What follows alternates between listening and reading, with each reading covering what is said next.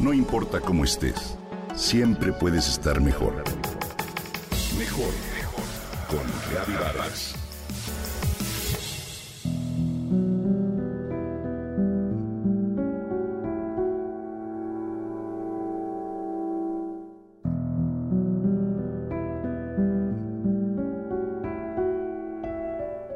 Yo no soy yo.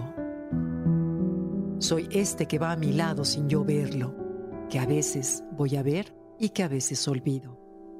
El que calla, sereno cuando hablo. El que perdona, dulce cuando odio. El que pasea por donde no estoy. El que quedará en pie cuando yo muera. Desde que conocí ese poema de Juan Ramón Jiménez, poeta español del siglo XX, me impactó por la sencillez con que expresa lo intangible. El poema nos sugiere una verdad, no estamos solos. Pareciera que, de estar atentos, con el oído aguzado, siempre la voz de algo o de alguien nos acompaña de manera callada y serena, sea el alma, la conciencia, un ángel, el ser inmortal lo ignoro. Lo que sí sé es que la comunicación entre ese ser invisible que nos acompaña y el alma es un proceso interno. Es el sentir que nos guía, que nos susurra, es por aquí. Algunos le llaman intuición.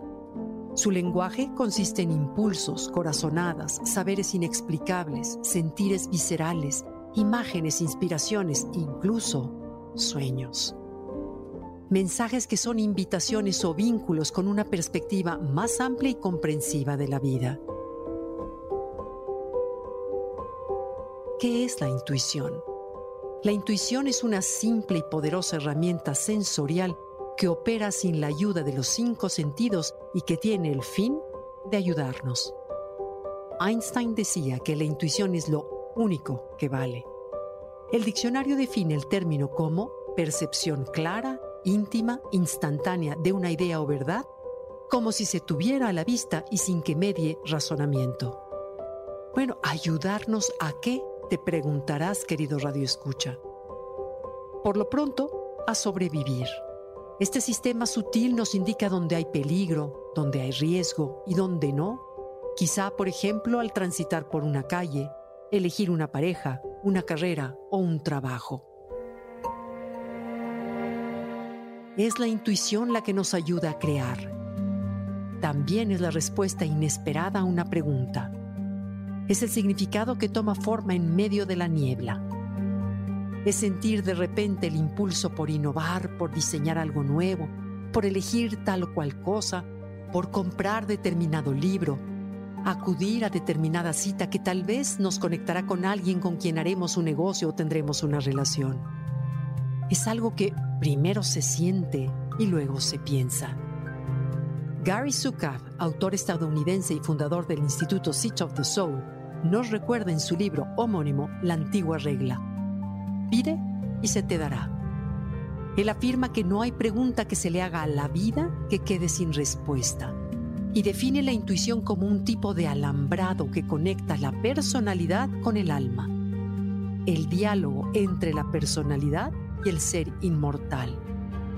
Sin embargo, recalca que hay que saber pedir y hay que saber recibir. Así como nos enseñaron a desarrollar y emplear el intelecto, a pensar las cosas, también podemos desarrollar la intuición.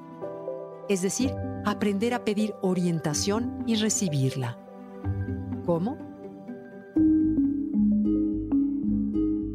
Ábrete, busca el silencio, escucha la voz de tu conciencia, siente tu cuerpo, respiración y sensaciones. Medita, reflexiona. No trates de entender, solo déjate impactar.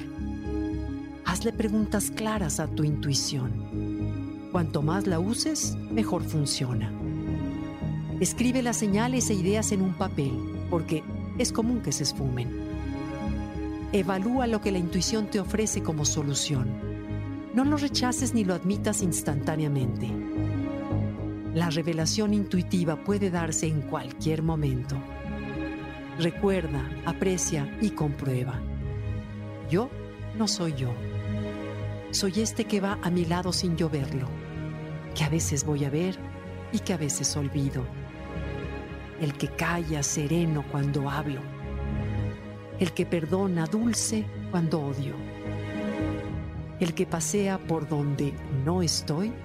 El que quedará en pie cuando yo muera. ¿Lo sientes?